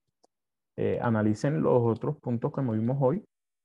Eh, cuando se reemplazó por, por la primera parte de la clase antes que, que se diera el accidente, que son por, por palabras, cuando lo que se haya implícito son palabras aleatorias y frases enteras, por favor analicen, practíquenlo, busquen, cojan estos mismos ejercicios y hagan, intenten desarrollarlo de una mejor forma y una explicación de una mejor manera para así poder seguir avanzando. Estoy esperando algunos hermanos que no me han enviado el parcial, que solicitaron pasarlo después de tiempo. Son algunos hermanos que están eh, estudiando por, por, por audio. Entonces estoy esperando que se cumpla la fecha del plazo que le dieron a ellos para así poder subir y publicar las notas de cada uno de ustedes. Por eso aún no lo he hecho por lo demás está así. Bueno, mis hermanos, eh, todo por el día de hoy. Dios me le bendiga, Dios me le guarde, que la paz del Señor los acompañe a cada uno de ustedes.